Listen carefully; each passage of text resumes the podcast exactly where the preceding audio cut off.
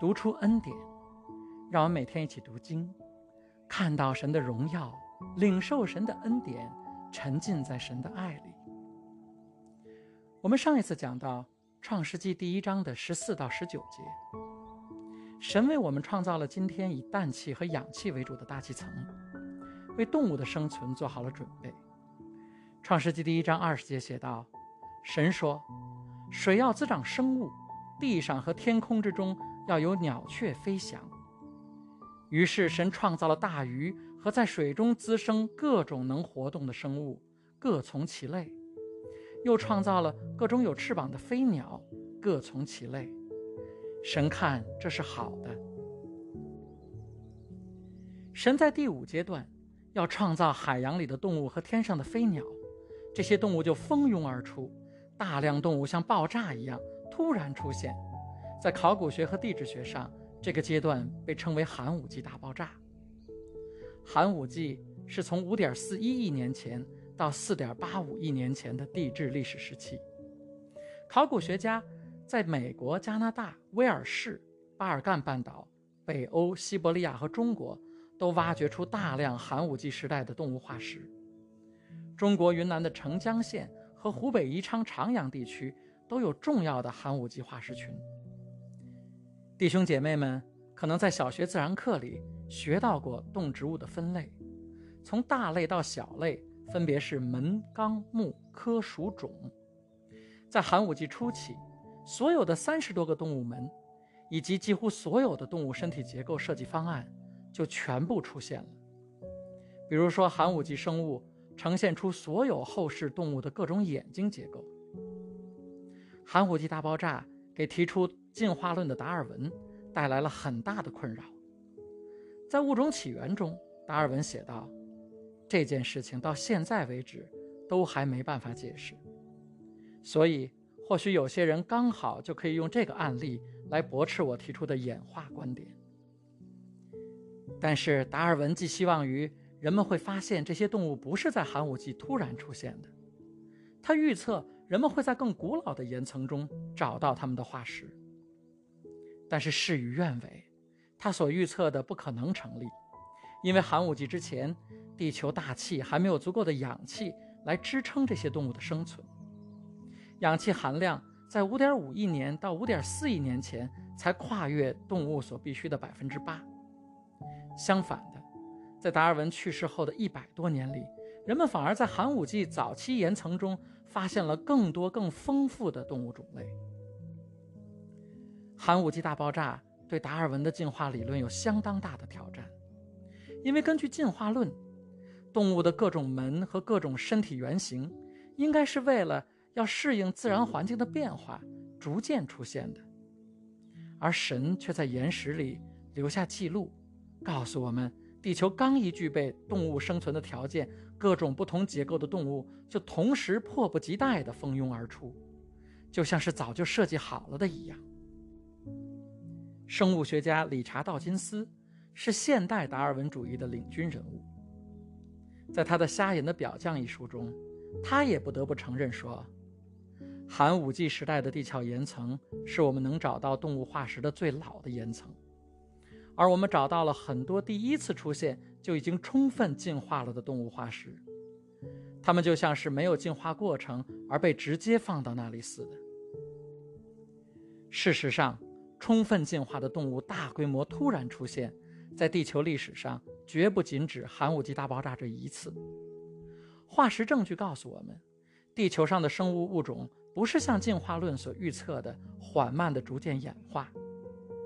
物种会突然出现，然后长期稳定，没什么变化。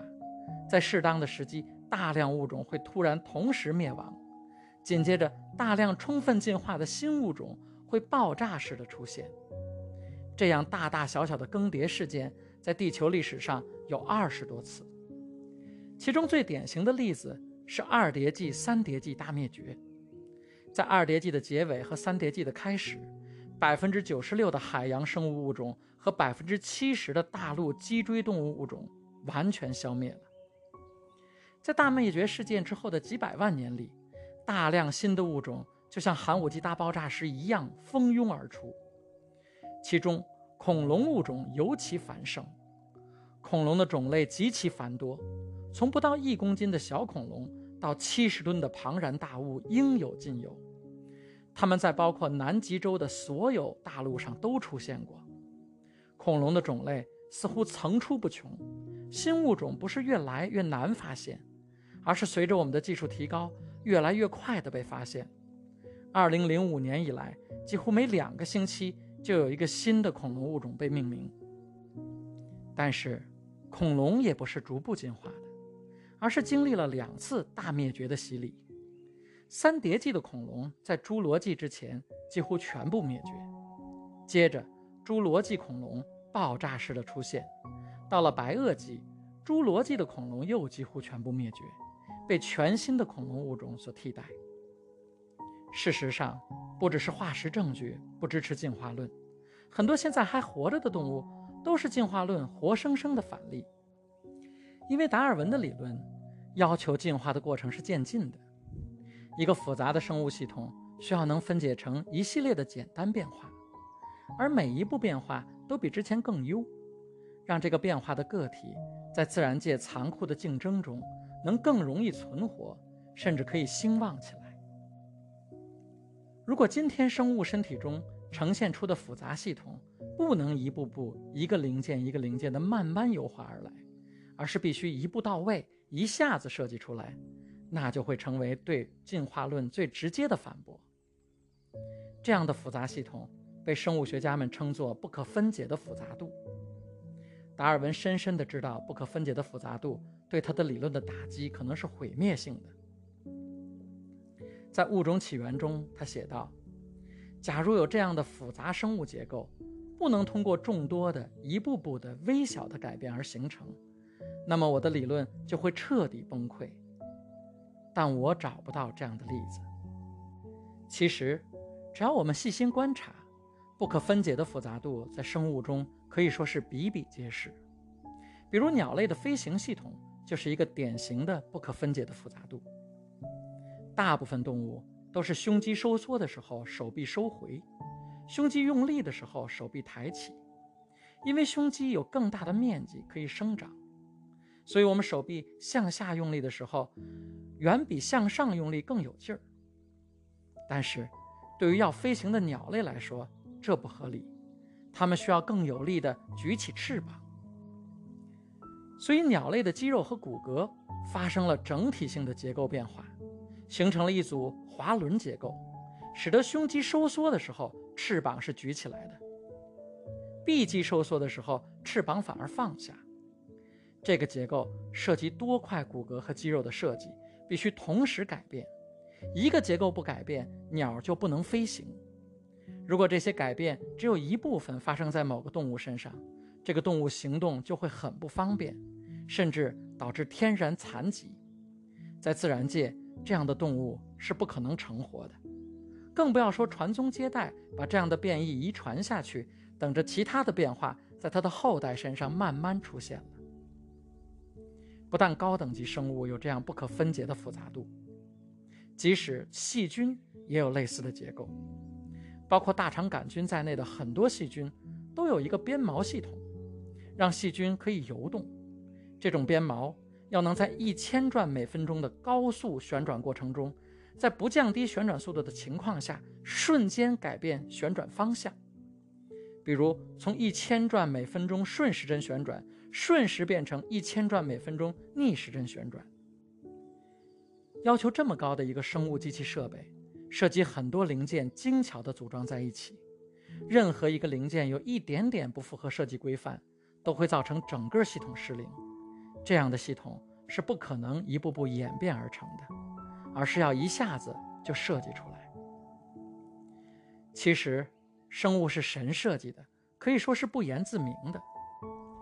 神在造我们的时候，给了我们能力去分辨什么是设计的，什么是自然出现的。比如，我们看《宫心计》的时候，看到蚂蚁拼出“额娘救我”四个字的时候，我想没有一个观众会认为这是自然出现的。背后一定有一个用蜂蜜在地上写字的人。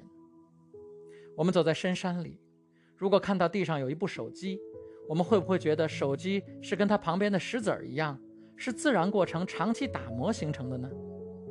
如果大家都这么想，就太好了，我们就可以开开心心的把手机捡起来带回家了。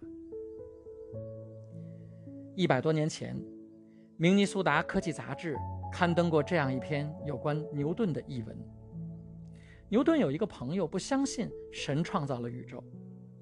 有一天，他来到牛顿的工作室，看到一个精致的太阳系模型。这个模型转动起来，可以很好的模拟各行星围绕太阳运动的轨迹。这个朋友问牛顿说：“你这个模型是找谁做的？做的这么好？”牛顿说：“没有人做，它就自然而然出现在我实验室的桌上了。”这个朋友很不高兴地说：“你开什么玩笑？这么大、这么精巧的模型，怎么可能自己就这么凭空出现呢？”牛顿说。连这个模型都不会自己出现，比它更轻巧又宏伟万亿倍的真的太阳系，怎么会自己凭空出现呢？亲爱的弟兄姐妹，人的创造永远比不上神的创造，所以耶稣说：“你们看看野地的百合花是如何生长的，它既不劳苦也不纺织。但我告诉你们，就连所罗门王最显赫时的穿戴，还不如一朵百合花呢。”生命是自然无心的巧合，还是神细心的设计？这就是进化论在一百六十年前开始争论的问题。这既是科学原理的争论，也是哲学的争论。相信前者的大多数都有一种悲观冰冷的世界观。进化论的旗手理查道金斯说：“我们观察到的宇宙，有着我们本来就应该预期的特征。”没有意义，没有目的，没有邪恶，没有美善，什么都没有。有的只是盲目的，没有一点怜悯的漠不关心。这跟上一次我们提到的克劳斯一样，道金斯所说的，是一个没有是非、没有道德标准、没有信仰、没有盼望、没有温情和爱心的世界。为什么他们会得出这么相似的结论呢？因为没有神的世界本来就是这样，地狱本来就是这样。亲爱的弟兄姐妹，只有信的正确，才能活得正确。理查道金斯不管有多少科学成就，他的生命是痛苦的，没有安慰的；他对其他人是冰冷的，没有感情的。有意思的是，提出进化论的达尔文并没有按照他的进化论理念去生活。达尔文曾经发表过三篇关于近亲交配的危害的文章，但是他并没有听取自己的忠告。神让他爱上了自己的亲表妹，他们建立了美好的家庭，生了十个孩子。虽然其中三个孩子因为遗传病夭亡了，但达尔文夫妇的一生都是在神的关爱和照顾下幸福的度过的。诗篇说：“你们要尝尝主恩的滋味。”便知道他是美善，投靠他的人有福了。难道不是吗？只要与神一次邂逅，他的暖人肺腑的爱就会让你永远不再有怀疑。这个世界不是冰冷残酷的，不是没有是非的，不是没有道德的，在我们的生命中有神美好的旨意，就像他把这宇宙设计的奇妙多彩一样。他也把我们的生命设计的亮丽精彩。亲爱的弟兄姐妹，我要为你祷告。神的每一个创造都是那么独特，那么精巧，而你是他最美、最珍贵的创造。你知道吗？他所有的创造都是为了给你祝福。他要把你放到他殿堂的高处，让你在他一切的创造中做王。他会为你成就生命中一切的所需。给你平安、喜乐、健康和供应，让你活出他旨意中的丰盛和美好。祷告，奉我主耶稣基督得胜的名求，阿门。